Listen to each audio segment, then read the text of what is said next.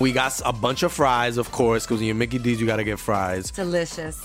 Frank wanted to stay and, and hang out in the McDonald's play place. Um, yeah, it was fun in there. It was, it I was fun, like, man. no, that's for kids, Frank. then he what are got you doing? stuck You on the can't- slide, and we were like, Frank, we got to get back to set. We got back in time, guys. We got back in time. Oh, yeah. McDonald's. Everyone has an order. Go get yours today.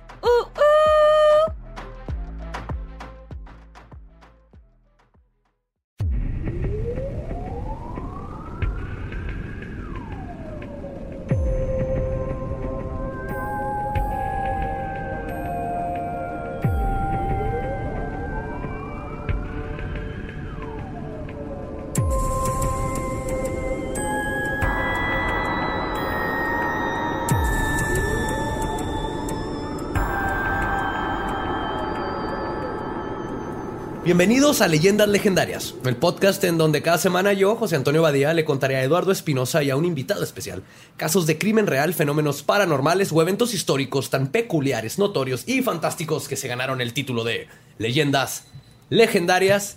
¿Cómo estás, Eduardo? Como siempre aquí, otro miércoles más. Yo estoy bien. ¿Tú por qué traes delineador? ¿Otra vez tienes 20 años o cuándo dejaste de usarlo? Para los que nos están viendo en YouTube, estamos grabando esto la noche que va a ser mi cumpleaños. Entonces, mi disfraz es de Edgar Allan Poe.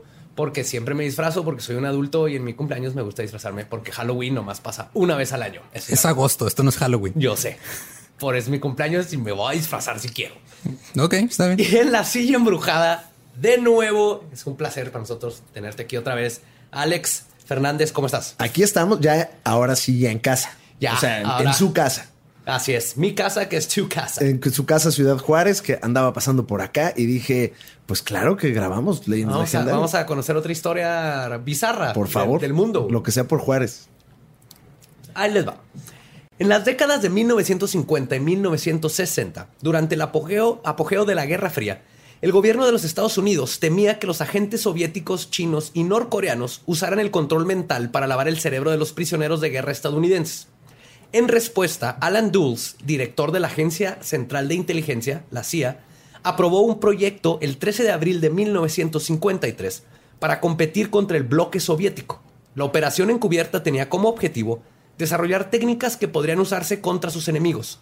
Y con el paso de dos décadas, el proyecto creció a investigar aspectos de la conciencia, la parapsicología, pistolas de microondas e incluso cómo hacer asesinos que no saben que son asesinos. En resumen, les voy a hablar de la inspiración para Stranger Things, el proyecto MK Ultra. Uy, No sé si habían escuchado de ese. claro que sí. Sé como algunas cosas como que eh, experimentaron con LSD, intentaron hacer Armas con animales, cosas bien extrañas, ¿no? Sí, Yo, eso era otra cosa. Me sí, yo lo leí, creo que Patti Navidad también algo puso. de MK Ultra, ¿no? Pati Navidad fue parte del proyecto. Fue de parte del Ultra, proyecto. Ella sí. no lo sabe, pero está, Pero, sí, sí, está ya- programada. Ya, ya le explotó. Ya le dijeron la palabra mágica. Ajá. Sí, Ya- ah, de ahí viene todo lo del LCD, sí es cierto, ¿verdad? Ajá, Todo el... lo SD y luego de ahí viene todo lo que hace Eleven. Está basado en lo que hacían con niños en MK Ultra y las habilidades que tiene Eleven es lo que se investigó en MK Ultra. Entonces está, está, Está chido. denso. Está chido. y, Está denso. y está bastante gracioso porque tiene que ver con LSD y el LSD es gracioso. Pues siempre es muy chistoso, aunque aquí seguramente se volvieron todos locos y tontos, pero... Pero Qué risa. uno se la pasaron a tomar. Qué risa, Más sí. los que estaban no tomándose el LSD y viendo a los que sí. exacto. El proyecto MK Ultra es el nombre que denomina a un programa secreto paraguas que tenía bajo su mando a más de 162 proyectos secretos diferentes que fueron financiados indirectamente por la CIA y que fueron llevados a cabo en distintas universidades, fundaciones de investigación, hospitales y prisiones en los Estados Unidos y Canadá. En total participaron al menos 80 instituciones y 185 investigadores, pero muchos no sabían que estaban tratando con la CIA. Solo sabían que alguien les estaba pagando mucho dinero para hacer cosas ilegales en nombre de la ciencia. Entonces, básicamente hay gente en universidades que haz lo que quieras, prueba estas drogas, nomás me dices qué pasó. Y ya. Yo te pago 60 mil dólares al mes. Órale. Es como la, la morra esta que el güey de Norton No sé si viste el documental de Norton, Sí. es otra historia, no me quiero desviar mucho, pero el loco, este millonario excéntrico que se va a Ah, vivir. de a una- McAfee, el- McAfee. ah, perdón, perdón, no Norton, este McAfee. John McAfee, John sí. McAfee, que se va a una isla y le paga a una morra para que investigue cosas. Y nomás le da dinero, así tú investiga Tú, cosas. dale. Mi Que no se, se, fue, que, en una playa. que no se fue a, México. la- a una isla porque mató a alguien, el güey. Ajá, como que se le Sí, empezó ¿no? a complicar el asunto y, se, y se fue a una Mira, isla. yo- lo, lo mejor que salió de toda esa historia es el video que hizo él de cómo desinstalar McAfee. Si no lo has visto, búscalo en YouTube, güey. Es una joya. Se puede Es una joya, no, o sea, el güey se pone bien loco y dice, "Va, es que mucha gente me está chingando que cómo desinstalas McAfee, yo ya no tengo nada que ver con, con- con la compañía. El güey saca una laptop, le, le empieza a disparar y le empiezan a salir mujeres en, en bikini a bailar con él. güey. Se vuelve un, es un excéntrico que compra armas y luego tiene, le paga gente como sicarios de la isla para que lo protejan y eh, Está loquísimo. bien chingón. Ese, ese vato Ese es podría ser también episodio de aquí. ¿eh? Sin ningún problema. Es súper leyenda legendaria. Totalmente. Sí, no, ese vato era como... ¿Cómo se llama el de Free and Loading en Las Vegas? Este, De Gonzo. Hunter S. Thompson. Hunter S. Hunter S. Thompson, Thompson. pero en computadoras. En tecnología. Si Bill Gates tomara un chingo de mezcalina y ácido, güey. O sea, ya nada, más, McAfee, ya nada más para cerrar la nota de McAfee, hay una parte en el documental que está, me parece que está en Netflix. O sea, no es, no es un original de Netflix, pero ahí está el. creo que se llama McAfee. Eh, hay una parte en la que unas prostitutas de la isla en la que él vivía cuentan la leyenda legendaria que se eh, le gustaba que le cagaran. ¡Oh! Brown Shower, ¿o cómo se llama ese? pero raro porque era en la hamaca. O sea. Se, más fácil o limpiarlo. sea, ella se ponía, se ponía, creo que él abajo y en la hamaca, entonces salía como, como esos Como- juegos de como- plastilina ajá. que Sí, hacías como así, chulitos, como Play-Doh, así, El así. diamantito. Ajá, ajá, ajá. Entonces, eh, bueno, vale mucho la pena la historia de McAfee. No nos desviamos Sí. del LCD. Gran estamos- spoiler ahí, pero... Ah, Pero bueno, aparte, spoiler, también, vale la ¿por, qué, pena. por qué estamos hablando de caca? Esto no es la cotorriza, Sí, no, por favor. Perdón, una disculpa. Sí, sí, sí. Pues cuando entra a poder el nuevo director de la CIA, Richard Helms, en 1973, mandó destruir todos los documentos que tuvieran que ver con MK Ultra, pero no contaba con los contadores. Durante la purga, Malditos contadores. Sí, Siempre güey. tiene que. Siempre. Siempre ¿Por qué cayó Al. Capone? Por, Por no los pagar contadores. impuestos. Ajá. Todo el tiempo nos está chingando Hacienda, los conta todo. Ya, por favor, Todos. ya, contador, si está escuchando esto, ya no Los me. contadores chingaron a la CIA. güey. Ya, por favor. Durante la purga de más de 8000 páginas de documentos, un, contador olvidó marcar como MK Ultra y en lugar puso facturas. Y fueron mandados al departamento de documentos financieros para luego terminar en una bodega.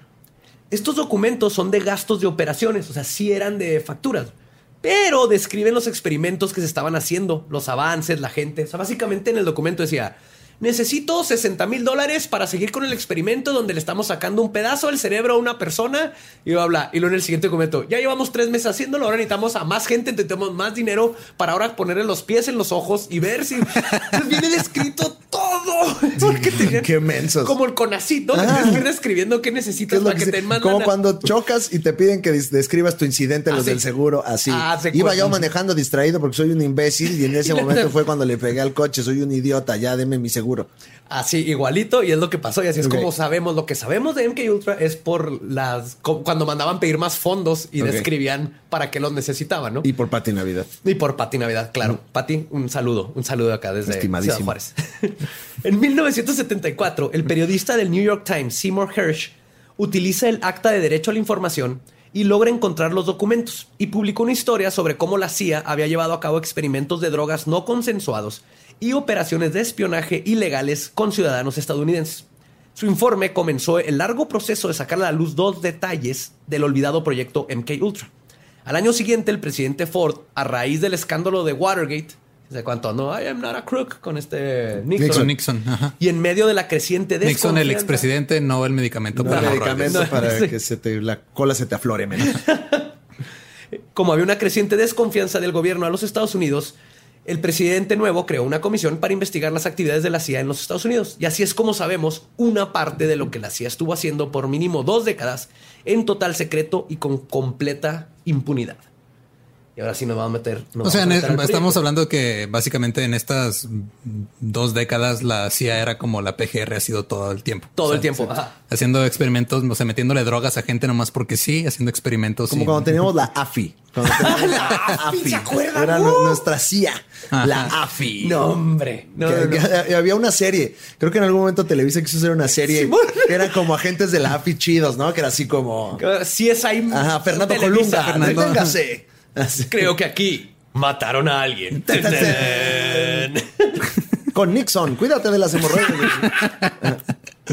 Y con Pati Navidad. y con Pati Navidad ahí. Oh, no. Y si Pati Navidad es un invento de MK Ultra, o sea, hay Pati Navidad, hay Pati Pascua, Pascua, Pati. Pati Primavera. Pati Primavera. Según yo, la Pati Navidad que tenemos ahorita es otra. O sea, yo tengo una conspiración. Es la así Navidad. Así como Paul McCartney, ¿no? Se murió Pati Navidad hace 10 años y la reemplazaron con un doble. Son muy diferentes. Algo, algo de haber pasado. Algo ahí. pasó, tal Algo- vez. Y pues no lo sabe porque es la nueva. O sea, ahí está guardada. Como en Stranger Things. No, no voy a spoilear. Aquí, aquí va, vamos a ver, yo creo que sí se puede. Con las técnicas que vamos a aprender aquí, creo que podemos llegar al, al meollo de tu De conspiración de Pati Navidad. Quizás pa- A ver, aprendamos yo no quiero llegar al meollo de Pati Navidad. meollo de Yo sí quisiera llegar al meollo de Sí. Pati Navidad. Si se puede, sí llego al meollo. Somos, somos- Con somos- todo gusto. Somos chicos de los 90. Al centro. El meollo de Pati Navidad. Ok. MK Ultra comenzó como una premisa, con una premisa sencilla. La dietilamina de ácido lisérgico o LSD25 o simplemente LSD o ácido, Ajos. Ajo. ajos, está cabrona. Las tracas. Entonces, sí. Entonces dijeron, vamos a ver cómo po- podemos usar estas cosas y si nos sirve para usarlas en combate o con el espionaje. Y entonces la CIA comenzó a experimentar con LSD bajo la dirección del químico de la agencia y experto en venenos, Sidney Gottieb. Siempre que digo Gottieb me acuerdo. I didn't wanna say No serán Gautier. Esa era Gautier, sí, sí. Este es Gottieb. Grandes canciones de, de Gautier, ¿eh? Esa, está esa. Experto en y venenos está y- esa, ¿no? Nada Y más. esa, sí, ajá. De las muy bonitas todas. Pero le reto a cualquiera que pongan esa canción y no la cante.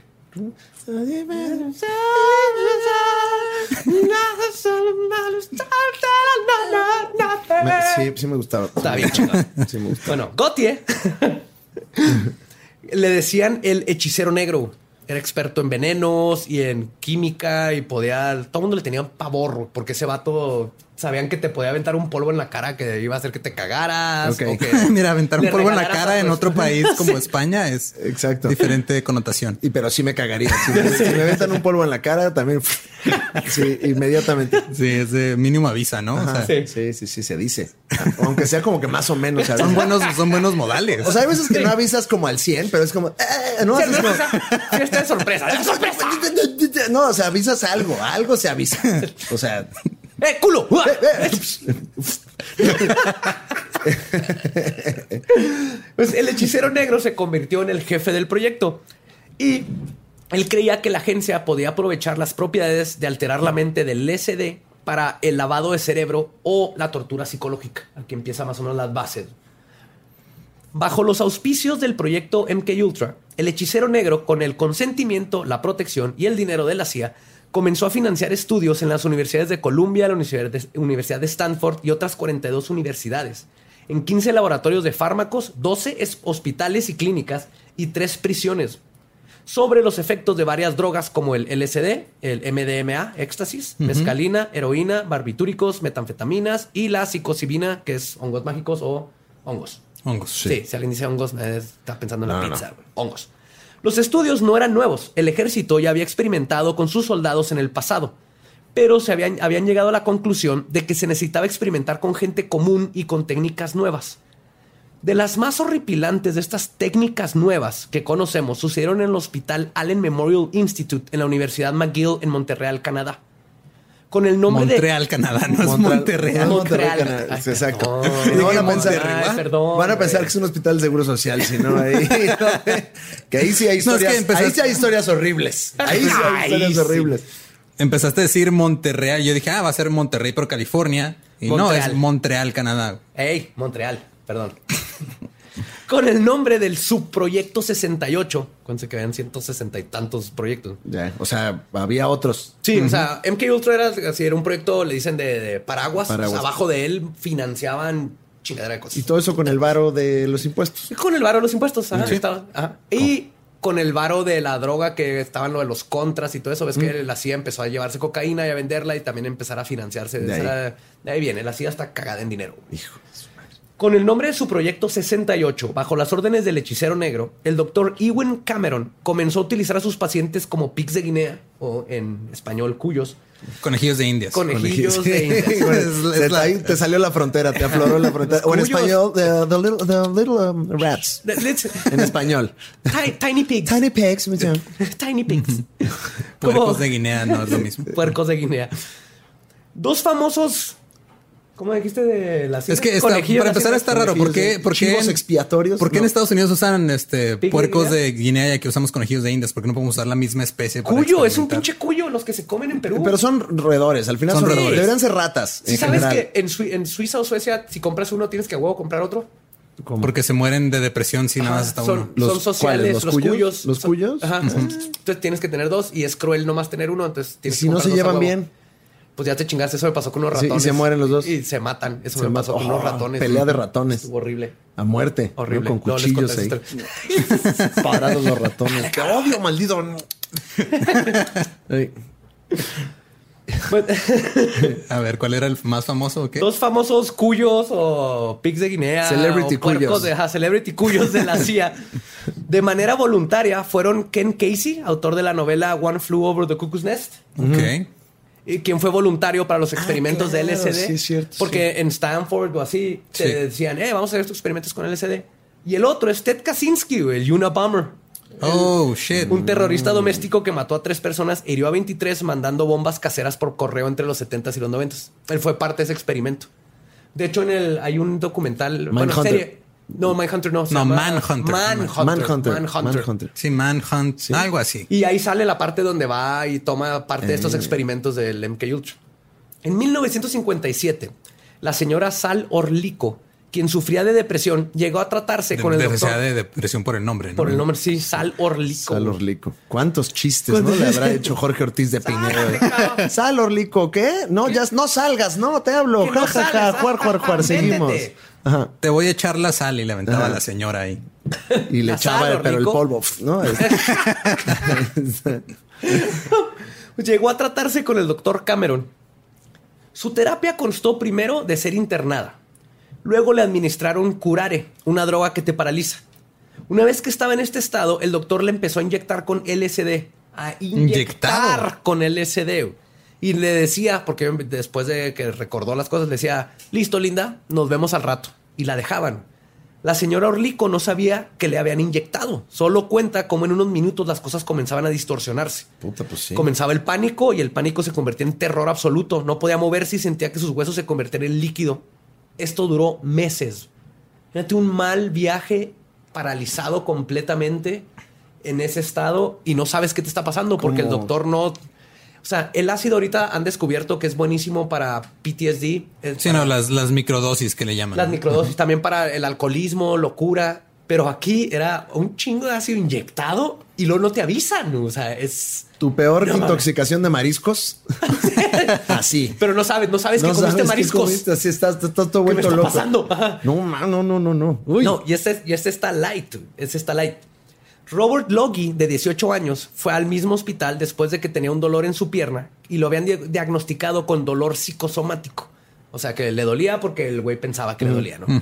Igual que Orlico, fue sedado e inyectado con LSD. Luego le comenzaron a dar de 15 a 65 días de terapia de sueño, durante los cuales se mantuvo al paciente dormido casi 24 horas al día. O sea, por 60 días, dormido 60 días. Dos meses dormido. Mediante la administración de cócteles de toracín, nembutal, seconal, veronal y fenegram. Todo eso suena que lo consigues aquí en Ciudad lo- Juárez. sí, fácil. Ajá, sí. En la CIMI. Claro, en la cime, en la calle. No en la calle. Sí. A lo largo de este periodo de sueño, el paciente se despertaba, lo despertaban dos a tres veces al día para tratamientos de electrochoque, administrado a una intensidad de 20 a 40 veces la fuerza normal que produce convulsiones. Describen que, haz de cuenta, si te van a dar electrochoque, le picaban una vez al botón y te lo daban máximo tres veces a la semana. A este chavo y a todos los que cayeron en nuestro hospital le picaban seis veces seguidas al botón y era diario. Más el LSD, más estar paralizado, más todo eso. Pero ¿cómo llega? O sea, a ver, yo soy este morro que tiene su enfermedad psicosomática. ¿Cómo? ¿Por qué dejo que me hagan todas estas cosas? Pues ya una vez que te paralizaron y ya valiste madre, más bien los papás. Los papás. De hecho, aquí, en todos los casos, los, fueron los familiares los que eventualmente dijeron, güey, ¿qué ¿qué chingados están haciendo con mi esposa, con mi hijo, con mi todo? O sea, pero tú llegabas sacando, al hospital que diciendo, oye, Tengo problemas, él era de este, psiquiátrico y todo eso. Te- tengo problemas médicos, era un hospital ah, normal. sí, era claro, hospital- firme aquí. Ajá. Y te vamos a tratar y ya ahí vamos a ver qué onda. Y de repente estabas en la pesadilla más culera de tu vida. Madres, güey. O sea, Sí, es, eso está muy, muy y esto pesado. es nomás en Canadá, porque en lo demás no hay tanto récord. Sí. Porque el, el vato este, después de que le hicieron todo eso, empezó lo que le llaman manejo psíquico. Dentro de lo que sabemos de esta técnica, consta en repetir una grabación una y otra vez de la frase, de una frase del paciente. En algunas ocasiones más de medio millón de veces. Mientras estás paralizado y bajo los efectos del LSD. Sabemos que en algunos casos utilizaban frases del mismo paciente al cual le pedían en una entrevista que contara sobre sus miedos y fracasos, para después tomar uno de estos miedos y repetírselo por meses y meses mientras estaba en un mal viaje. O sea, tu O sea, peor, tu tu peor novia. Sí, güey. Tu peor novia sí. es que eres un huevón, nunca estás trabajando, no estás haciendo nada, Sí, eres un huevón, nunca estás trabajando, no estás haciendo nada, eres un huevón, ya puedes medio millón de trabajar. tres meses seguidos. Tres meses. sí pasa. Güey, o sea, se llama una mala relación. es ¿verdad? una buena relación, sí, sí, es una relación muy tóxica. Sí, o sea, yo me lo imagino imagínate paralizado y que se hacían de culo si no, culo si no, culo si no, culo si no, culo si no. culo si no. ya no me tocas, ya no me tocas. Pues, en el caso de Robert Logie, lo que más trauma le causó, en sus propias palabras, dice, y cito, para traumas físicos existen lugares donde puedes ir a rehabilitarte, pero cuando te violan mentalmente no existe nada para ayudarlo. Ay, Esa frase se me hizo Paulo bien- Coelho. ¡Wow! No, o sea, sí, sí, sí. Sí, porque la mente te hacen garras el tu psique. Que yo había escuchado como gente que va a la guerra y demás, que en el momento en el que tú pierdes, porque todo puede estar de la chingada afuera, pero en el momento en el que tú pierdes tú, ese momentito en el que cierras los ojos y estás tú contigo, con tu mente nada más, ahí es cuando ya Empiezas a destruir. te truenas. O sea, cuando ya no tienes ni siquiera tu mente como para estar Como un escape, ¿no? Ajá, como ajá. tu safe place, tu lugar Ya. seguro. Ahí es cuando truenas. Y esto es lo que les estaban haciendo a todos estos. No, no había un lugar seguro. Imagínate tres meses de oír chingaderas y el no poderte mover. Y no- ni siquiera sabes que traes ácido. O sea, porque todavía en un mal viaje puedes decir, es que es un mal viaje, es un mal viaje. Y no te jale y todo, pero ellos no sabían. Y no tú más. estás escondido. Nadie sabe nada. Nadie ¿verdad? sabe nada. Solamente nosotros tres. en este Nosotros programa. tres y, Y los contadores. Y los contadores y Pati Navidad. Navidad. Nada más. Nada más. Wow. Nada más que no salga de aquí, jóvenes. El no saber qué le inyectaron en el cerebro con el manejo psíquico le destruyó su vida. Y lo peor es que después de salir de los experimentos fue diagnosticado de nuevo, le pusieron unas inyecciones de cortisona y su pierna quedó como nueva. güey. No mames. O sea, desde el principio no era psicosomático nada. güey. Entonces un güey la cagó en el diagnóstico que terminó este vato en una pesadilla en vida. güey. El peor doctor del mundo. Sí, güey. Como de clínica del doctor Simi, ¿no? Eso es de farmacias del ahorro que Ajá, por, por 20 pero pesos. Me costó 50 pesos, pero. Sí, vaya que le Terminé en un proyecto de MK Ultra. Hijo, estaría bien chingón que empezaron un MK Ultra en la Simis. Sí, ese es el pedo de las Simis. Sí, pase por acá y tiene, todas las simis están conectadas. Tienen un túnel y de por ahí te avientan. Como en Stranger Things, ¿no? Así se conecta todo. Y- el- Y, sí después, y existe. después de, no, después de tres meses de estar ahí eh, paralizado con LSD, sales y te dan una botarga, güey. Y te pones a bailar. Y todos los botargueros en realidad es gente que ya pasó por el programa, güey. Sí, y Por eso tienen- están muy alegres bailando nada más. Hasta que le dicen así de que tocino y ¡pum! empiezan a disparar. Ajá, un Sí, día se van a revelar. Sí. Y lo peor, sí hay un doctor Simi que es el que controla todo. Que Tiene es un que doctor haber. muy malo. Claro, como el de Cal- Sonic. es calvo y es malo. Me imagino como el Dr. Robotnik. Sí, pero, con- pero exactamente. blanco. O sea, de bigote. blanco. Activa Proyecto Simi. y tiqui, tiqui, tiqui, empiezan a okay. Ah, cogiste tiqui me baila. La apocalipsis va a salir con esa canción. Pero son todas las botargas, también, también las de leche, ¿no? Empiezan ahí las vaquitas, Sí, claro, ahí están los, agentes dormidos, los sleeper agents, son las botargas. No, todo. Nos vamos a meter en un pedo. No sé si haya botargas aquí en Juárez, yo creo que no por el calor, pero No, sí hay. sí hay, es que están en todos lados entonces, si ya están aquí, están, en todos Ya lados. nos infiltraron poco Ya. a poco. Cuando ven una botarga, ya es así como un momento. Cuidado. está Cuidado. pasando? Y se empiezan a ir tiqui, tiqui, tiqui, Hasta que nos venga a salvar una botarga buena. Así, una, o sea, una que no, que se salvó del proyecto. De, De estas, las old school, De ¿no? las de Peppa Pig Pique. del centro. Ajá. Pique, pique Ajá, del un 85 va a así, salir va a pique. salir, va a salir así de. Ay, es el que nos va a salvar. Porque él estaba antes del proyecto. Exactamente. Ah, este este guion se lo estamos regalando Sí, a Hollywood. está. Ahí ya está. está.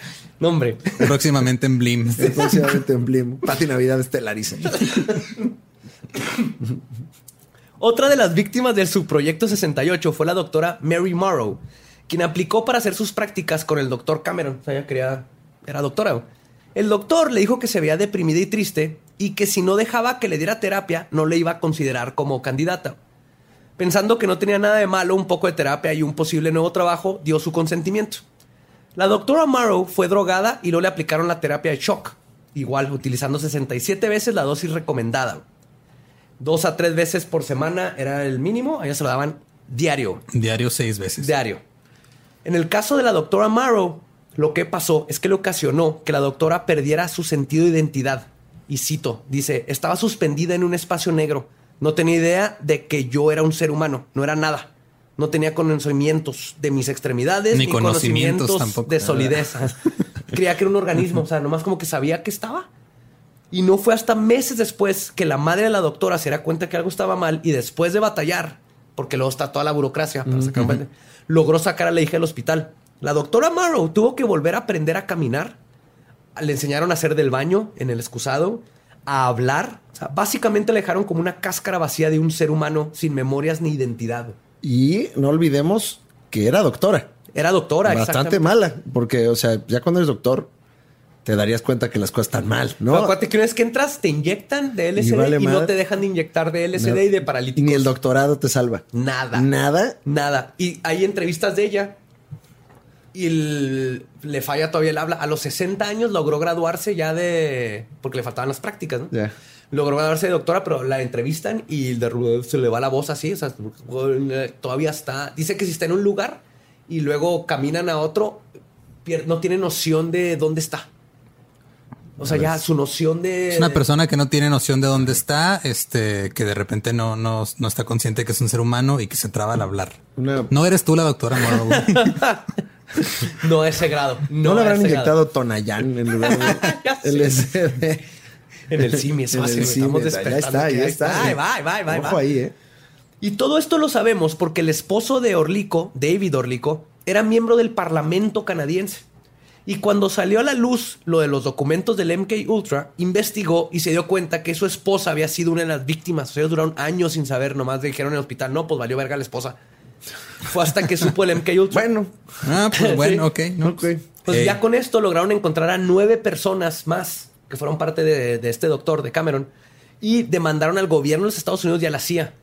Y los tres casos que les conté son los que se consideran los afortunados de los sobrevivientes. A los demás están hechos garra, o sea, no funcionan ya como seres humanos. Les destrozaron su vida completamente. Y Con LSD. con LSD y barbitúricos cosas, y, ajá. y no sabemos exactamente qué más cosas les hacían, aparte del electroshock y el, este, el, mo- ¿cómo se llama? La, la frase que te están metiendo Ah, en la el- cabeza. La novia. La, novia Ah, la cabrona. novia sí. cabrona. Sí. Y los experimentos con LSD y otras sustancias no se quedaron solamente dentro de las instituciones, ya que para el hechicero tenían que experimentar en ambientes no controlados para saber qué podía suceder. Para el subproyecto Clímax de Medianoche, este. Así se llama el, el Midnight proyecto. Climax. Ese era el proyecto de oficial. Midnight Climax. Ok. Orgasmo a las 12 también le pueden Ah, sí. puesto. Ajá. La CIA remodeló cuartos de hotel en San Francisco, California y Nueva York, con espejos y cosas sexy. Ponían así telas de seda, y así como te imaginas un departamento de un depravado sexual de los setentas. Ya. Acá carita que se da a la chava. Unos arneses ahí. Este sillón un que... cuarto de una, de una porno de los Una, setentas. una cama en forma de corazón, un espejo en el techo. Sí, el sillón este que es como cerro de la silla de Monterrey, Sí, ¿no? Que usas como para coger diferente. sillón del placer. El sillón del placer, sí. Pues ahí Que curiosamente los he visto, los venden aquí así en la calle, güey, en las ¿Ah, algunas sí? esquinas, así lo puedes comprar. Puede ser un buen mueble también ahí, supongo. muy bonito. También pusieron pósters de Toulouse-Lautrec, sedas, y luego contrataban prostitutas empleadas por el gobierno Eh, para drogar y atraer a hombres desprevenidos a las casas de seguridad, así le llamaban a los cuartos. Luego, entre paréntesis, luego estudiaban el efecto, entre paréntesis, bien cabrón, de las drogas comillas, sobre el civil. Ah, sí, comillas. No, lo que pasa es que estaba dibujándolos. Estaba-. Estaba, Perdón, sí. Ajá. comillas, ajá. De las drogas sobre el civil desde atrás del espejo con jarras y jarras de martinis. Esto viene porque pagaban por las jarras de martinis. Entonces, Jarras de martinis. En Según yo, resumen- cuando la- el martini está en jarra ya deja de ser martini, ¿no? Sí, totalmente. Ya es como agua loca. Ahí te va. Tú, Alex, eres un agente de la CIA y tu función es ver cómo una prostituta le echa una droga a un vato y luego se va en un cuarto y luego te vas con tu compa de la CIA y luego mientras están pisteando están viendo en un espejo ¿Qué, pasa? ¿Qué pasa? Ok. Eso es. Estoy ahí. Y pues, tristemente para la ciencia, nada salió de estos experimentos, ya que nunca se le dio seguimiento a las víctimas. Los que estudiaban no eran científicos y siempre estaban hasta su madre de pedos. Como dijo un agente de nombre George White en una carta que le escribió a Gotiev en 1971, y cito, dice, por supuesto que era un misionero muy menor de la causa, de hecho un hereje, pero trabajé de todo corazón en los viñedos porque era divertido, divertido, divertido. ¿Dónde más podría un estadounidense de sangre roja mentir, matar, engañar, robar, violar y saquear con la sanción y bendición del Altísimo? Así nada más. Así nomás. O sea, estos vatos les pagaban por hacer ver cómo las prostitutas drogaban gente y luego ir y verlos por atrás de un espejo mientras están pisteando todo el santo día. Y nada salió de ahí. Pues no, porque los drogaban, veían qué pasaba, los grababan. Che pedota ahí de diputado, ¿no? Así nada más. Si era un diputado, tal vez le salía ahí una extorsión o algo, pero en sí, pues se iba a su casa el vato sin saber que, que estaba high en LSD, todo lo que ha pasado. Esto es de lo más light. Ah, light. Badía, ¿qué es esto? Qué, qué nervio. Es que ahorita que lleguemos a lo... Sí, ya va- eventualmente esto evoluciona al Donkey Show. güey, ya. Haciendo Sí, sí, Este, alusión al programa pasado en el que estuve aquí, seguro varios de aquí le salió personalidad múltiple de, de tanta chingadera. ¿no? Ah, sí. Sí, sí, sí, sí. Sí. Con este rompimiento de psique sin saber qué está pasando, de ahí se te rompe para Se te rompe hasta el imen mental. el meollo. Se te rompe el meollo del asunto El y eso es muy grave. Eso es muy, muy grave. Pero no todos los experimentos terminaron con gente desorientada sin saber qué había pasado. Oficialmente, por lo menos dos personas murieron por causa directa de estos experimentos externos. El más conocido es la muerte del científico Frank Olson, que de hecho también hay una de Netflix que se llama Wormwood. Ah, sí, cómo no. Ajá. Está basada en el más famoso que murió con ¿Que MK ¿Quién, ¿Quién es el actor? Skarsgård. Skarsgård. Ah, Ese ya. vato me Uno de los encanta. Skarsgård. Sí, no, es más viejo. Sale en Sí. la de. Salen todas las. Es de esos vatos que salen en todas las películas y no te acuerdas de él. Era en Linterna Verde, era el malo, el de. Ese. El del cerebro. ¿El Sí. Ah, no es- el, no. ah, no, el otro. El Sí, otro. el de silla ruedas. Ajá, es él. Ese. Ese. Ese. Siguiente. No tema. vean Linterna Verde, por No, favor. No, No, no, no, no. vean nada. vean Wormwood. Nada, convivan vean con sus familias, no vean nada. Nada más leyendas legendarias. Ajá. Convivan mientras escuchan leyendo. Exacto. Podcast. Escuchen todos los Sí, podcasts. todos, Sí, todos. Y hagan el amor también. Sí. Frank. Con el podcast de fondo. Sí. Sí, Que Con nos- su podcast se coge, porque con Nos, el mío nos sí. han, nos Al han parecer mandado sí, mensajes, nos varios, mensajes nos Sí. han mandado ya de sí, que cogemos con el podcast. A veces le tenemos que parar porque nos da risa y luego ya continuamos. Pero Sí, sí. O sea, es posible que ahorita alguien esté cogiendo mientras Sí. decimos esto. Es posible que alguien se metió LSD antes de empezar Van para bien, ver el tema. Van bien, campeones. Van bien, los Yo estamos tengo- viendo. Yo tengo la teoría que No, nadie. espérate, de- déjale, déjaselos arruina a los vatos. Ajá. No te vengas todavía. Y Pati Navidad, Pati Navidad, Pati Navidad. ahí está. Ya. Yo les voy a ayudar. Tu abuelita en calzones. Tu abuelita en calzones. Ah, no, oh, no, para la que duren, es para que duren. sexy. No. Pero hablando de lo de podcast, yo tengo una teoría que es imposible coger con Eye of the Tiger. Imposible. Es imposible. Imposible. O sea, lo puedes hacer, te vas a forzar por todavía, pero no, no se puede hacer de una forma natural. Tan, tan, tan, No puedes. It's the eye of the tiger. Sí, está- No se puede. es- Naturalmente no podrías. Eh, Yo creo que, o sea, se puede. Que se puede, pero ta- Se, también. se puede, pero no Se es. puede, pero, pues, pero estás perdiendo la oportunidad de escuchar Eye of the Tiger. También hay muchas cosas que puedes meter en un culo, pero vas a terminar en el hospital y te lo a Sí. que sacar un doctor, ¿no? No así con la otra rola de Rocky con la que entrena, la que sube las escaleras y Se esa. me hace que también no se puede. Tampoco se puede. Es que es algo como que sí motiva, ¿no? Como que ahí vas. O sea, las escaleras son el, el clímax, el orgasmo. Entonces las vas a subir con el cuerpo. ¿Qué No sé. podría hacer? A ver, los que nos están escuchando, si alguien le intenta, si ya lo hicieron Sí, con los manden podcasts, sus vamos videos. a con- Manden sus videos. Manden sus videos a AlexFDZ. Ah, no, no, bajo mándenlos otro lado, pero mándenlos. Nada más sean mayores de edad y, y con consentimiento. Al azar, a quien sea, Exacto. nomás. Sí. Mm. Escriban un nombre, arroba un correo y send. Este es mi video send. de donde su- censuren sus caras. Ajá. Nomás queremos ver que se puede. Exacto. Que se pudo. Que el mundo sepa, ni siquiera nosotros, que el mundo sepa. Oye, y luego va día que. Pues Frank, quien trabajaba para el Departamento de Armas Biológicas en la Dirección de Servicios Técnicos, o TSS, cuyo jefe era Sidney Gottlieb, fue invitado a formar parte de MK Ultra, específicamente en el proyecto MK Naomi. En sí, un subproyecto del Project Artichoke y Project Bluebird, que ahorita vamos a llegar a eso, el cual se inició con el propósito de establecer un arsenal robusto dentro de la División de Servicios Técnicos de la CIA de varios materiales letales e incapacitantes como el anthrax en forma de spray. Eso era lo- Anthrax en spray. Anthrax. Sí, en Anthrax spray. en spray. Así como, como Aquanet, pero, en, eh, pero ajá. Ok.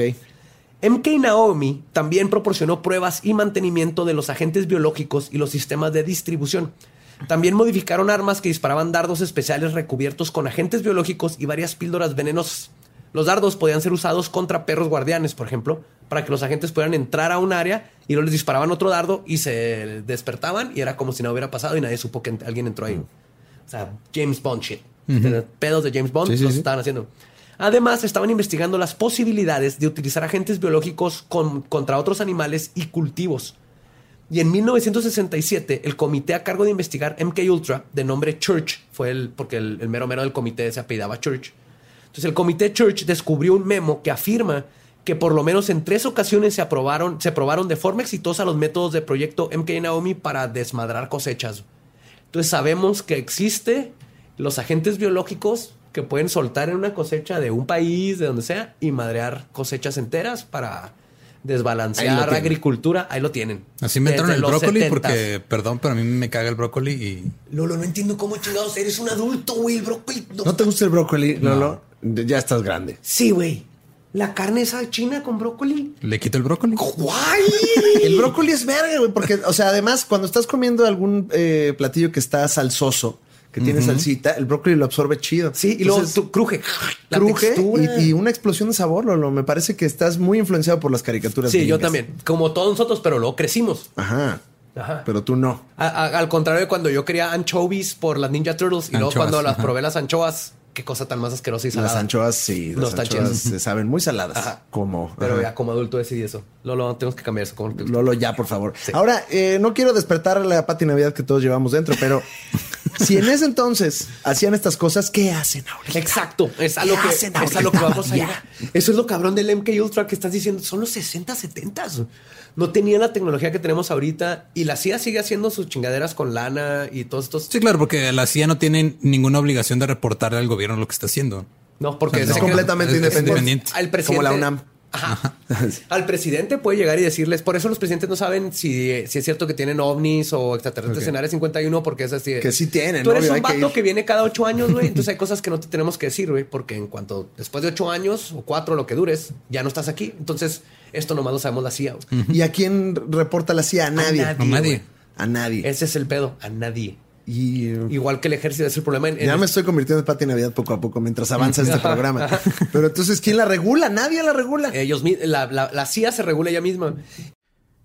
Hey, ¿qué tal? Soy Lolo de Leyendas Legendarias y les quiero dejar un pequeño adelanto de nuestro nuevo podcast.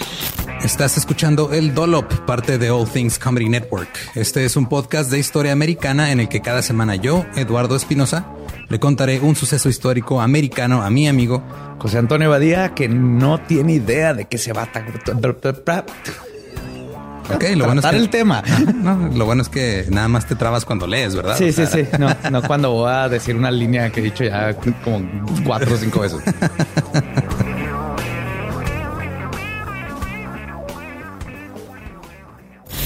De joven comenzó a trabajar en barcos y en 1816 fue capturado por el pirata Jean Lafitte en la costa sur de Texas. Güey, ese será mi sueño. güey. Ok, top uno, que me secuestren este, extraterrestres. Número dos, tiene que ser que me secuestren piratas. Estén pendientes y suscríbanse a El Dollop. Y cuando hacen cosas como en K Ultra que whoops, salió a la luz, pues salen, luego, pues ¿qué estaban haciendo? Pues estas chingaderas, ay, qué mal. Y ya, ¿no? O sea, ¿qué le vas a hacer? Porque luego la CIA también son los que usaron el dinero para que tú llegaras a presidente y para que los senadores y es todo este pulpo de ya con Pati. chingaderas. Ya estoy con Pati. Así es. Imagínate, es Estados Unidos que todavía hay más claridad y está Rusia. Imagínate Rusia. Rusia. México. No, México hay mucha ineptitud. Creo que México, ¿tenemos una CIA en México? Sí, tenemos Ey, en- aquí tenemos el MK Simi. el MKCIME. El MK Está Sí. pasando dentro. Pues tenemos el AFI, ya no hay. sí. La AFI ya no hay. No, están estos güeyes, los de... Si hay unos de inteligencia, ¿cómo se llaman? Eh, ¡Ah! No, ya, olvídenlo. Subinteligencia, Este- centro de. no sé, no sé cómo se llaman, pero es mala señal que no sepamos. Que cómo no se sepamos. llaman. Exacto, es correcto. El 18 de noviembre de 1953, Frank Olson fue invitado a un retiro con sus compañeros del proyecto. Olson bebió un cóctel que había sido enriquecido secretamente por su superior, con lo que secretamente llamaban serunin. Era el, un tipo de LSD, o sea, era un LSD modificado. ¿Por qué, están, Enriquecido. por qué están traumados con el LSD? O sea, Porque está muy cabrón, neta, está bien cabrón esa madre. Yo me acuerdo de hay un caso de, pero era de un güey que se metía DMT en una tina en su casa y luego hizo experimentos con delfines. Ah, sí. Y tenía. De hecho, eh, Muy New Age hacer experimentos con No, delfines. pero es que te- Mientras tenía- ponía Gianni de fondo. contrató a una chava para que viviera con un delfín porque él decía que los delfines eran la clave para comunicarnos con los extraterrestres. Entonces no está hubo- mal. No podemos comprobar que está incorrecto esa. Pero por favor. Pero fue este, fue por culpa del DMT. O sea, él por el DMT hizo que una mujer viviera con un delfín y lo masturbara y cosas así. No, la mujer O sea, los- se enamoró del delfín y empezó a masturbarlo porque sabía que él lo necesitaba y fue una. se hizo- lo hizo por gusto. Que hace poco aprendí que los delfines se pueden suicidar. ¿Qué? Ellos pueden decir como, ya no aguanto esta vida y se van a los fondos de los tanques. ¿Y ¿Se, Y- se y ahí- ahoga? O sea, tienen la capacidad de poder dejar de respirar. Si quieren. Eh, ahí No. está. Eso no es leyenda. Eso, Eso es está biología. Yo creí que se comían un pez globo de con, Estaría con más cabrón, o algo ¿no? así. Así se Tal vez en el mar. Ajá. Pero qué bueno, porque eso de SeaWorld y eso, como que lo están cerrando, sí, está bien gacho. Sí, un saludo a la gente de SeaWorld. Pues Olson cambió su forma de ser después de que le echaron el SD en esa fiesta. Estaba deprimido, comenzó a sufrir una paranoia severa y quería dejar la división de MK Naomi. Sus compañeros lo llevaron a Harold Abrahamson, un pediatra alergólogo que era parte de MK Ultra. Entonces, el 28 de noviembre de 1953, el último día de su estancia en Nueva York, pasaron nueve días desde que le echaron el ácido y lo, llevaron con este doctor. Frank brincó de la, de la ventana de su cuarto ubicado en el décimo piso y murió. El caso fue cerrado como suicidio y MK Ultra continuó. Ah, mira, qué raro que hayas hablado de los delfines suicidas justo antes Sí, de esto. Ahí Este, está, ahí está. Esas coincidencias ¿Qué tal extrañas. Que MK Ultra es Mortal Kombat. Yo también tengo un problema. Siempre que veo las siglas MK me acuerdo Ajá. Mortal Kombat. Y nos quieren controlar la mente con el juego Mortal Kombat. fatalities. Ahí con fatalities. y los fatalities son. Es, es gente en realidad. Yo estoy en otro pedo, pero. no, y sabes qué? Es- Es eso te, eso a te vuelve esto, a ti cómplice porque ustedes jugaron Mortal Kombat antes que todos en México. es correcto, es correcto. Eh, bueno, sigamos. Una disculpa. Pues muere hasta, no, hasta el 1994. La familia pide una segunda autopsia donde se determina que tenía golpes que no pudieron haber sido causados por la caída. Demandan al gobierno, les dan 750 mil dólares y una disculpa personal del presidente Gerald Ford y el entonces este, director de la CIA, William Colby. Y listo, se acaba ese caso. Se murió por 700. suicidio, se apuñaló en la espalda en el aire cuando iba cayendo al décimo piso. si ves- 750 mil dólares. O sea, se te muere un familiar. 750 mil dólares no te quitan la pena, ¿no? De la muerte del familiar. Pero te compran un jet ski.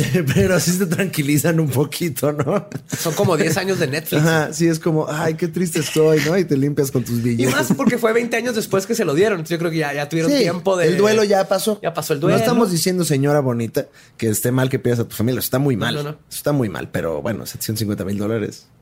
Para que shh, te Así. calles, deja hacerle de pedo.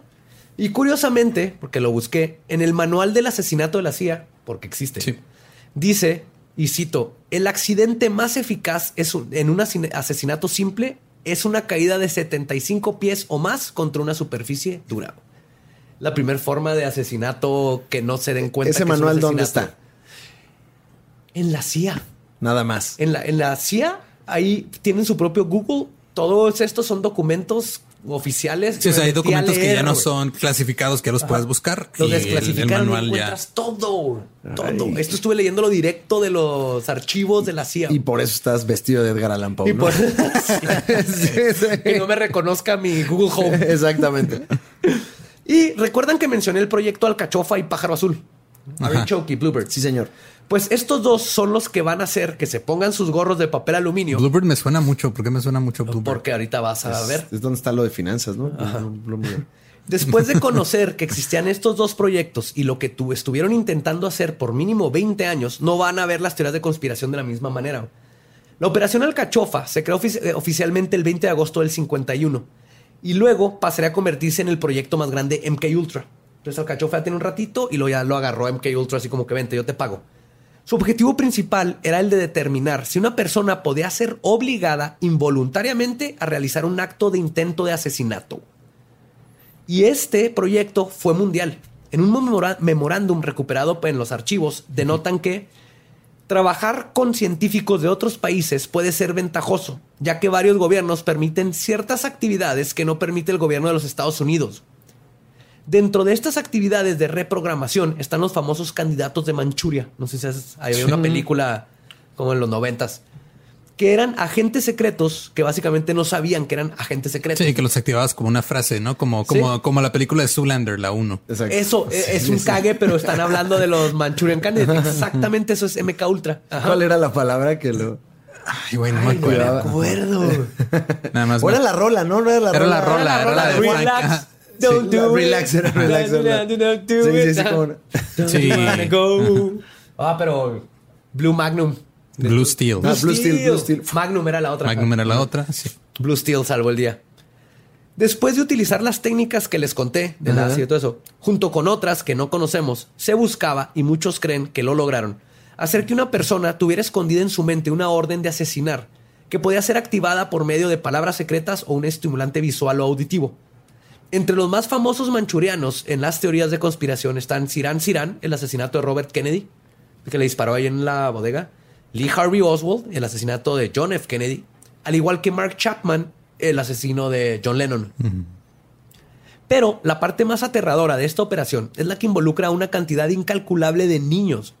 En un testimonio dado en 1995 ante la Comisión de la Radiación del Presidente en Washington, D.C., la doctora Valerie Wolf pidió la palabra y presentó los casos de dos pacientes de ella que habían descubierto un terrible secreto de su pasado.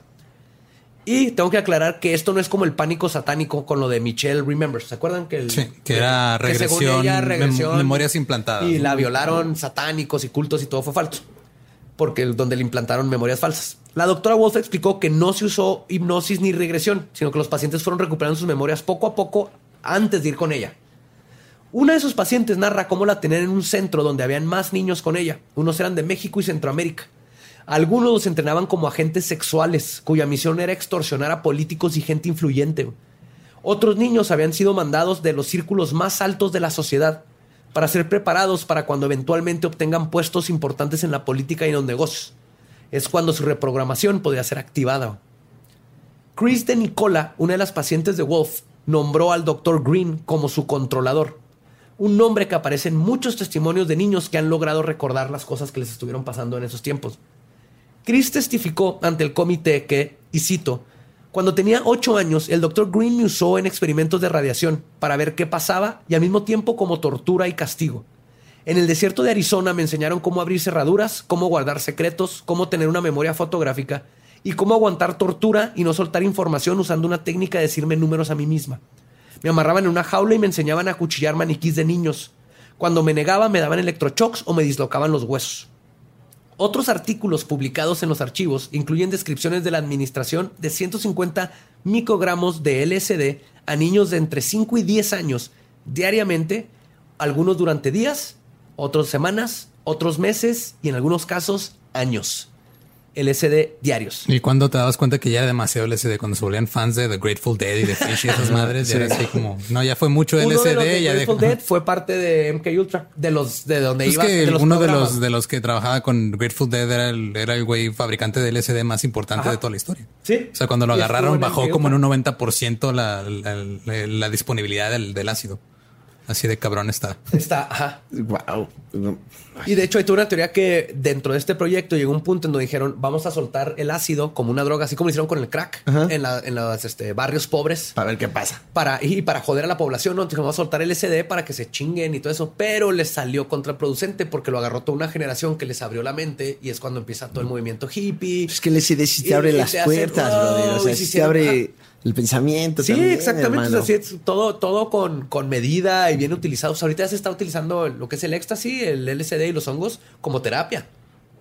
Para la Pero gente que tiene estrés postraumático y cosas de ese tipo. Pero así como en te, te doy una inyección de Sí, que ni, 60 y ni dosis. te aviso. No, Ay, sí, está culero. Y los niños no eran el único grupo vulnerable que fue utilizado para los experimentos. Los memorándums encontrados explican cómo usaban indigentes, prostitutas y gente con padecimientos mentales para experimentar con ellos. En uno de los experimentos narran cómo el doctor Paul Hodge, quien se convertiría en el comisionado de higiene mental para el estado de Nueva York, le dio mescalina a un paciente esquizofrénico pseudoneurótico, seguido de una lobotomía transorbital, nomás para ver qué pasaba. Todo pagado por la CIA. Nada más para ver qué pedo. Sí. Déjame le abro aquí la Déjame chompa. ver, y qué- luego le entierro un picayelo en el ojo y, Y, ajá, toma sí, su sí, mezcalina. Ah, pero primero le dio la mezcalina y luego lo vio, lo, lo estuvo revisando. Fíjate, ya tiene esquizofrenia y le dan mezcalina sin que sepa. No Entonces primero lo observó cómo le daba un mal trip bien culero y luego le, lo lobotomizó. Uy. Y luego Hodge también le dio LSD a un paciente y un anestético local y luego procedió a abrirle el cráneo y a extraer piezas de la corteza cerebral, preguntando en varios momentos si las percepciones del paciente estaban cambiando. A lo Hannibal Lecter, ¿cuál fue en la 3? Ajá, ajá. Donde le está comiendo el se cerebro. lo ¿verdad? come. Eso lo estaba haciendo este vato con indigentes y todo, como parte de un experimento lo hacía. Que lo más triste de todo es que al final de cuentas en los reportes dicen que nada esto sirvió de absolutamente ni puta madre. Los nazis, los japoneses hicieron atrocidades en las guerras, pero salió información porque eran científicos en varias cosas que dices, a final de cuentas ayudó, aprendieron cómo curar la polio porque le están dando polio. a gente, Inventaron ¿no? el bocho. No o es la mejor ah, forma, muy pero bueno esto no, no sirvió de nada, güey, porque era nomás, toma Alex, un chingo de lana y puedes hacer lo que quieras. güey". Para lo único que está sirve es para el entretenimiento de la gente Ajá, que escucha esto. básicamente. Nada más. Pero no se detuvieron solamente en intentar controlar la mente de las personas. Otros subproyectos nacieron para investigar los aspectos parapsicológicos de la conciencia. El proyecto MK Often fue creado para explorar el mundo de la magia negra y aprovechar las fuerzas de la oscuridad y desafiar el concepto de los que, de los, que los secretos más recónditos de la mente eh, están fuera de nuestro alcance. Y esto fue algo que dijo Gautier. Como parte de la operación... ¿En la canción o dónde? Ajá. Eh, Gautier y otros empleados de la CIA visitaron, reclutaron adivinos, lectores de palmas, clarividentes, astrólogos, mediums, psíquicos especialistas en demonología, brujas y brujos satanistas y a Carlos Trejo. Y. Moni Vidente de ahí salió. De Moni Vidente, Moni sí, ahí salió. Sí, pero no dudo que Carlos Trejo Claro. diga que fue parte de, A ver, pito de chico. MK Often. Sí, por eso lo dejaron entrar al área 51 Sí, y vio claro. el 95%. O- Otro proyecto muy interesante del MK Ultra es el proyecto Stargate, anteriormente llamado Operación Góndola, este, Góndola Wish, perdón, luego Grill Flame, después Center Lane, luego Sunstreak y Scanante. Pero acá Scan by Coordinates, Scanante. Así se cambió el Escanea nombre por coordenar. del proyecto. ajá. Así como Al final terminó como Stargate. vocalista de Café Le iban cambiando. Ándale. Sí. Ajá.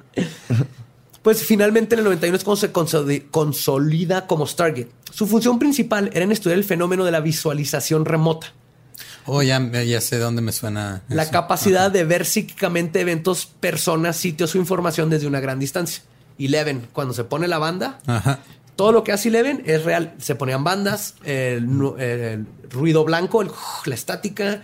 A veces estaban en tanques de depravación de... no, de, ¿cómo se De, llama? de De- privación. De privación. privación sensorial. Sensorial. Tanque de depravación. El tanque de cosa. depravación son otra cosa, una iglesia.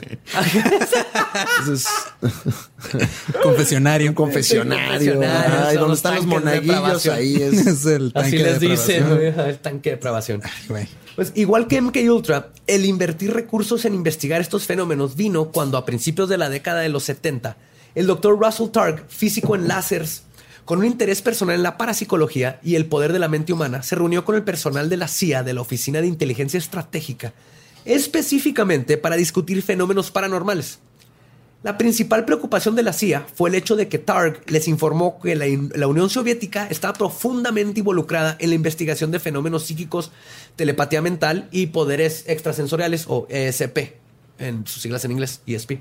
Lo mismo, ¿no? Que estamos viendo en Stranger Things. Sí, sí, sí. Pero los rusos tenían, le metían, que eran 60 millones de ruples, no sé cuánto era ese tiempo, pero Eh, al mil parecer es un chingo. Pero para, para Rusia es un chingo. Es mucho ya en sí, sí, sí, sí. No le tomó mucho tiempo a la CIA darse cuenta que el propósito de la investigación soviética era determinar si el- ESP podía usarse como una herramienta de espionaje. Fue esta comprensión lo que impulsó a la CIA a la acción. Cuando, como, como lo indicó el informe CRES en 1973, la Oficina de Servicios Técnicos financió un esfuerzo ampliado de 50 mil dólares en parapsicología. Es entonces cuando el Departamento de Inteligencia, DIA, comienza la operación Scanante. Y es cuando algunos psíquicos patrocinados por el gobierno en el periodo de 1973 a 1974 lograron ubicar instalaciones secretas de misiles de la Unión Soviética, submarinos este, hundidos y encontraron grupos terroristas en el Medio Oriente y vieron con éxito el, el interior de la embajada de China en Washington, que nadie había podido entrar.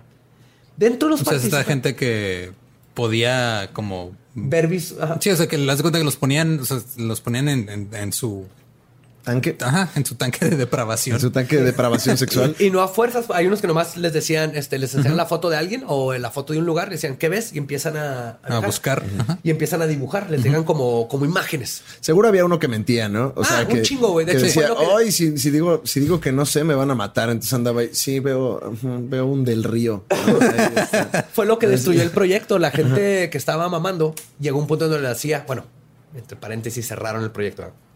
Pero llegó, llegó un punto donde dijo la CIA, sí, esto está muy cabrón, pero también hay muchas cosas falsas. Pero dices, güey, pero esto está muy cabrón. Sí.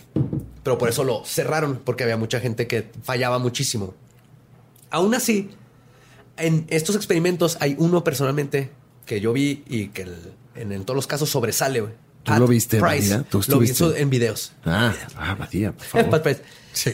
Pat Price, quien fue contratado para el proyecto original y cuando estaban seguros de que Pat definitivamente tenía la habilidad de la visualización remota, le mandaron sus resultados a la CIA, la cual al verlos inmediatamente llamó a todos los del proyecto y les dijo, así de que, a ver, siéntense a ver, cabrones, ¿ustedes están espiándonos y a los rusos o traen un pedo bien cabrón? O sea, era tan, tan exacta la información que la CIA dijo, ok, o- si esto no es de neta, hay un espía en, en todos lados y entonces empezaron a dudar de, de este vato, ¿no? Pero más que nada les interesaba la... ¿De dónde chingo está sacando esta información? Y si jala, pues la queremos. Entonces, después de trabajar con la CIA por cuatro meses, enseñando- enseñándoles lugares secretos, submarinos, planos y personas, Pat amaneció muerto en su hotel.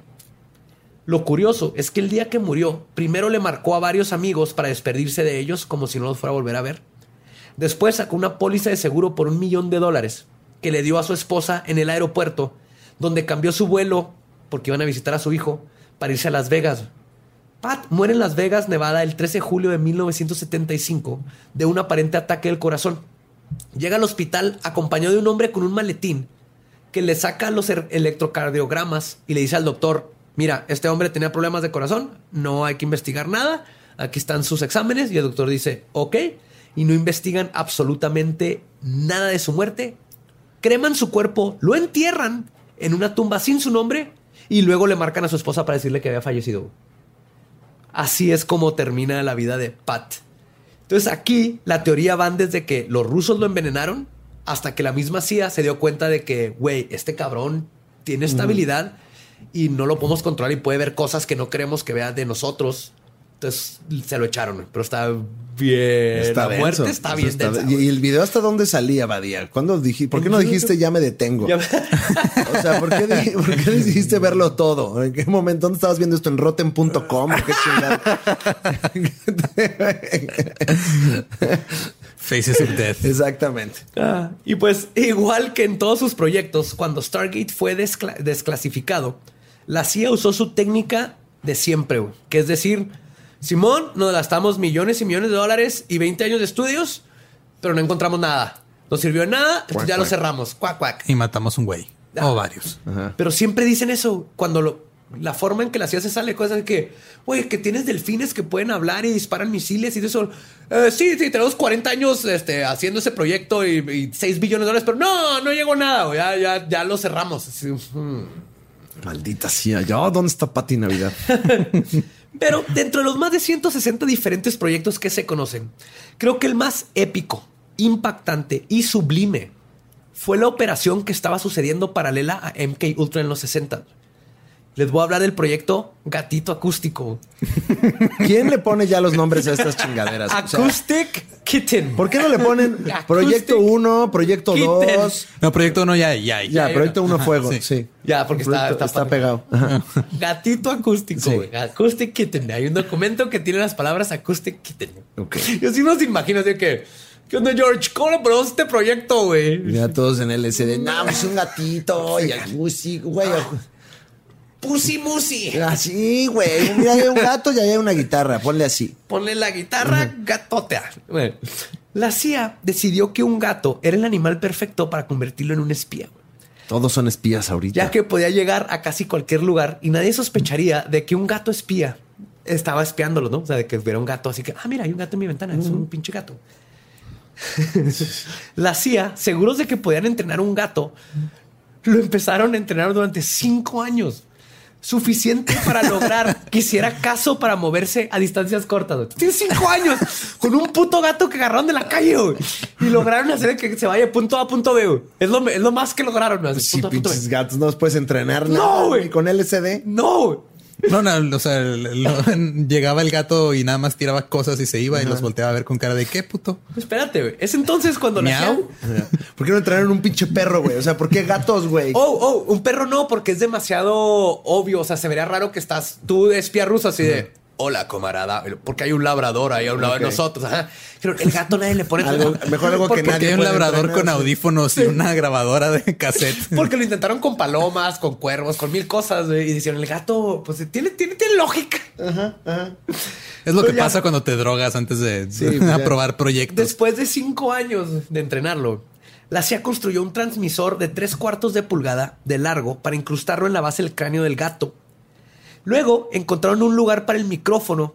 Fue difícil al principio.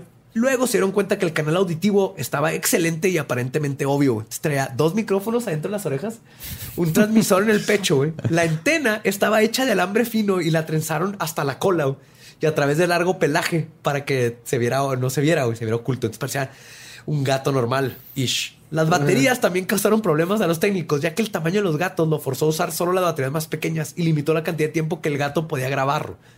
Pero ¿Dónde les ponían? No quiero saber dónde les ponían pecho, las baterías. Ah, Le- les abrían, los operaban, les ponían. Me estaba imaginando algo- Uno, era algo un gato, peor. porque ¿El duraron ano? cinco ¿El años. ano, Lolo? Me estaba imaginando el ano de un gato. Duraron cinco años en, en entrenar a este pinche gato espía, güey. Pues ya le pusieron sus micrófonos y ya tenía todo, güey. Al fin tenían su primer Frankengato espía, güey. Porque de hecho en un memorándum dice así que hicieron un Frankenstein está asqueroso y guacala. Sí, y con, con gabardina, ¿no? Con- el gato tenía gabardina, gabardina y sombrero así. Dijo, ¿Cómo lo descubrieron? No, sé, güey. no sé su gabardina, Lo güey. entrenamos, él iba con todo su equipo ahí, con los lentes así. Volteas a tu ventana y está un gato en un vehículo, es un carrito así chiquito, así con una gabardina y sombrero lentes oscuros de Con noche. morra y todo. Ajá. Sí. Pero en las primeras pruebas fuera del laboratorio, el gato se iba a buscar comida donde se linchaba, güey. O sea, todo el entrenamiento valió verga. güey. Entonces lo operaron para que no tuviera hambre. güey. Y a final de cuentas se gastaron poco más de 20 millones de dólares de esos En tiempos un güey, pinche gato. para un puto gato. güey. Pero el agente secreto gatito acústico quedó listo al fin. güey. En su primera verdadera misión. O sea, ya era, vamos a usarlo ahora sí. Ahí están espías rusos. güey. Ya titulado. Le marcaron su objetivo, como lo habían hecho cientos de veces en el laboratorio. Sacaron al gatito y lo atropelló un taxi, güey. lo atropelló Pinche un atropello taxi, de güey. 20 millones de dólares atropellado. Y cinco años de planeación, güey. Imagínate estos vatos No en. Estos tienen un memorándum de la Sí, sí. En una, en una troca de esas de plomería ahí con la antena y todo. De ahí va, ya vamos. Vamos, gatito, acústico. Prueba que no fueron cinco años desperdiciados. ¿Por qué no lo entrenaron para voltear a los dos lados cuando No cruza sé, la calle, güey? Güey, Nunca llegó a su objetivo. El gatito acústico lo, lo recogieron, lo metieron en una caja, lo despidieron con honores y cancelaron el proyecto, güey. Lo dieron. Y, el- y lo mejor es que los cancelaron así que pues los gatos no valen madres. No, No, los pues Bueno, si hay una nota que dice, bueno, se logró entrenar un gato a moverse de una distancia a otra. Eso fue un algo, un logro, Gran logro. científico. Así perdieron 20 millones de dólares. Madre. Y pues finalmente MK Ultra y sus subproyectos trabajaron con total impunidad y se crecía por décadas. Por ejemplo, en su proyecto 23 se le administraron drogas y LSD a pacientes terminales de cáncer sin su consentimiento y sin un seguimiento científico. Se edificaron hospitales con dinero de la CIA para poder controlar todo lo que se hacía allá adentro y no tener que responderle a nadie. Inventaron un arma que puede darle concusiones a personas desde lejos. Está inventada, esa ya está. de Contusiones. Con- Contusiones. También concusiones. Concusiones, ajá. Si le cambias el switch. Entonces te pueden madrear el cerebro hasta matarte. Si tú le dices, ¿quieres que te chingue la cabeza en inglés o en español? Ya. Sí. Y pum. Y un sinfín de maquinaciones psicológicas que no salieron a la luz. Eventualmente, MK Ultra fue cerrado oficialmente en 1973 y entre comillas no encontraron nada útil, como diría la CIA, pero sí le cambiaron el nombre a MK Search. Y lo más seguro es que sigue activo aún ahora solamente con otro nombre clave y a pesar de todas las atrocidades que hizo el gobierno norteamericano con sus propios civiles, más la gente que no sabemos del resto del mundo, y de que todo esto está en documentos que salieron a la luz, nadie fue inculpado y nadie jamás respondió por MK Ultra. güey. Es posible, Badía, que, por ejemplo, el asesinato de Colosio, alguien lo hayan programado con la culebra. Es totalmente posible. güey. Yo nada más ahí Con lo la dejo. culebra. Ahí con la culebra, ahí lo dejo. Pero sí, es lo mismo del Sirán Sirán. Ajá. Pues mira, ay, todas estas cosas de la conspiración, pues yo no sé si sigan o no. Yo no sé si sigan o no, Badía, pero pues cuídate. Sí, creo que después de ver esto empieza a creer un poquito más en la gente lo que dice. No, trato de no creer porque así empiezas y luego, no, no, no, y al rato Pati Navidad, no, no, no, ya, ya lo vi, ya lo vi, no, no, no, yo mira, pero prefiero, no, no es Eh, cierto, todo yo- esto no es cierto. No es cierto. Fácil. Prefiero no volverme No, no, loco. No, no, no, no, caca no, que no venga alguien a decirme, no te cuestiona nada, bicho pendejo, pues no, no, no, no, no. Es como yo cuando me dicen así que tengo el Google Home, ¿no? te estoy viendo todo lo que dice. Y pues ya me está viendo todo lo que digo todo el mundo siempre, pues, de una vez que apague las luces. ¿no? Porque empiezas con esto y te vas a la tierra plana, luego el calentamiento global no, No, mira, hay un existe, problema muy grande. Luego nada existe. Yo tengo, ahí les va, aquí voy a cerrar por completo el debate. No puede existir la Tierra plana, güey. Porque entonces no podría ser hueca y entonces ¿dónde chingados vivirían los reptilianos que sabemos que existen? Ahí está, Ahí touché, está. touché, gente horrible. Cerrado ese caso. Ahí Con está. eso. Ajá. Con eso. Y pues, este fue el episodio de Leyendas Legendarias. Muchas gracias, Alex. ¿Todo Oye, un honor siempre venir a hablar de estas cosas horribles. Y diles, redes, eventos. Ahí todo lo está, que- cómo no, el podcast de Alex Fernández, donde no hablamos de cosas tan tenebrosas, eh, pero eh, donde la pasamos también muy bonito. Y aparte la comunidad de podcast está creciendo. Ah, no mames, como al 600%, o sea, ya hay seis. Este, Ya. entonces, estamos, crece y crece. Y pues nada, eh, estoy en Instagram, Alex Fernández. Y todo lo demás. Y todo lo demás. La Liga de los Liga de los Supercuates. Supercuates, el mejor contenido internet, chinga tu madre, todo lo demás. Y ahí, ahí hago muchas cosas. eh, y, y ojalá sean parte de este sueño. Sí, sí, sí, todos, métanse a todo. Y de hecho, es, comedia. es bueno, la comedia es bonita. La comedia es bonita. Es muy bonita. Te hace Y, día. y yo quiero ver qué hace Badía vestido de Edgar Allan Poe en su cumpleaños. Yeah. Es Bueno, a como- nosotros nos pueden seguir como Leyendas Podcast en todas las redes. A mí como ningún Eduardo. Y yo como El Va Diablo. Y este ha sido el podcast. Nuestro podcast ha terminado. Podemos irnos en paz a pistear. Demos gracias a Belzebub. Y a Pati Navidad. Y a Pati Navidad. Nos escuchamos el próximo miércoles.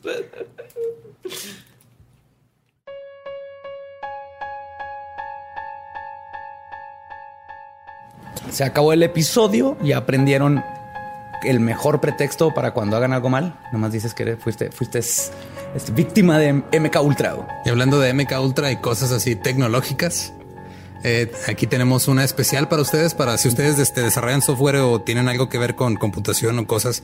Hay un curso de Secure System Hacking que se trata de hacking ético, que básicamente el hacking ético es como probar que un sistema no tenga vulnerabilidades. Ajá, como Google y así que te luego te paga porque encuentras que alguien puede hackearte. Exacto, entonces tenemos este curso en udemy.com. Si quieren este, checar e inscribirse al curso, tenemos un cupón para ustedes. Nada más vayan a leyendaslegendarias.com diagonal hacking y ahí van a encontrar el cupón y van a encontrar este curso que está chido. Para que se hagan Este, chidos y luego en hackear como Lolo. Si no hubiera dejado mi carrera de sistemas trunca, tal vez hubiera tomado este curso. Sí, sí, sí, sí. Y para los demás, ahí van sus saludos, la parte favorita, por eso se quedan a escuchar toda esta parte, aparte porque también luego decimos tonterías. Entonces, ahora, ah, uh, para los que nos están viendo, ya tengo un libro especializado para saludos, para no estar gastando platos y servilletas y perdiendo los nombres de todos. Yo tengo una. Señor hacker. un saludo enorme a eh, Zombie Zeppelin, Claudia Orozco y Joaquín, a Emanuel Contreras de parte de su hermanita Yadira, a Natalia Tirado, Vicente Alejandro Villalana, a Jennifer Muñoz y Ricardo Lozano, que sea Fregoso, Benjamín Rebolledo, Pablo, Diana y Pablito, y a Germán y Tita de Spook Shop, que nos mandaron unos pins divinos Sí, de, de hecho- terror. Ahí les vamos, ahí esténse pendientes en las redes, vamos a sacar los pins porque están de no mames Sí, Shop. sí, checaron Wow. mis, mis historias de, de ayer o antier, no me acuerdo cuándo las subí. A mí me- yo escogí el de la criatura de Black De la Lagoon, laguna, ajá, y el Dawn of the Dead. Sí, tienen de películas de terror, tienen de asesinos, tienen de todo lo que es terror. ¿Pero por qué escogiste Dawn of the Dead? Porque me gusta. Ah, está bien chingona. Y el remake también. Sí, es de esas películas que el remake estuvo, estuvo decente también. Sí, sí, Zack Snyder. Pero bueno, yo traigo saludos para Jorge y César Zamora, que aparentemente son hermanos. Muy bien. Este, a menos de que me estén mintiendo. A Kieli-Kenda, a Pavel Espino, a Tobex Hernández, a Jafet Ruiz y Saray Escobedo, que me pidieron saludos desde la semana pasada cuando nos vimos en la premier y se me olvidó anotarlos. Perdón. Pero sale- salieron en el episodio de, de Fernández. De Alex Fernández, el segundo del señor federal de los podcasts. Por favor, no nos destruyas. Este, a Rolando Mejía, un salvadoreño que vive en Virginia, nos escucha ya. A Karen Ragazzo, a Luis Roberto A, que dice que ya traumó a todos los 40 que trabajan con él y todos nos escuchan el miércoles. Excelente. Muy bien, apóstol. Y este eh, es, es un- es un, es un saludo, una disculpa y no sé qué más, porque Liv-Manso nos mandó un mensaje de que por estar escuchando nuestro podcast se le acabaron los datos y le llegó una cuenta de teléfono de 2.350 pesos. No, Liz Manson, no. Cámbiate Liz a AT&T sí. o algo así, un plan de 200 pesos, algo chido. Sí, y mándanos un mensaje con tu dirección. Ahí te mandamos un, un regalito mínimo para que te. Sí, sí, algo Sí. por haberte gastado. Sí, pero nada más a ella, eh. No vayan a salir todos con que ay, me gasté mis datos y regálenme cosas. Ajá, nada no, más no, a no, ella. Ella. Aparte, su apellido es el mejor apellido del mundo. porque también me mandó así, este. O sea, no, no era su La intención, factura. ¿verdad? Pero o sea, casi casi me manda la factura y todo. Me, dice- o sea, me dijo así como que sí los, sí los amo, pero los odio poquito en este momento. Entonces, Liv, este, un saludo, perdón por, pues, Perdón. pues, por todo, ¿no? Sí, todo va a estar bien. Todo va a estar bien. Entonces, Cámbiate un plan prepago de 200 pesos. Yo, yo tengo el de AT&T y puf, datos jalan chido. Yo tengo Movistar y también está bien. Sí, Este, pero prepago, así no te salen esas sorpresas. Miren, ven hasta, hasta lecciones de vida están saliendo lecciones aquí, de vida aquí en los ajá. saludos. Mira, y si alguna empresa telefónica quiere anunciarse aquí, si quieren hacer algún, A todo. Si yo voy a terminar aquí como, como chamarra de NASCAR, güey, así con un chingo de parches. Todos, no, se todo. parece. Estos calcetines nos los manda Bobber Gomers que están regresando. Pero sí, si quieren hacer una promoción donde puedan escuchar leyendas legendarias ilimitado, así que se llame así el, el plan legendario. Ándale. Hay una Eso oportunidad ahí. brillante. Debería estudiar marketing. Pero bueno, esos son los saludos de este miércoles. Nos escuchamos el próximo miércoles. Así es, aquí en Leyendas Legendarias.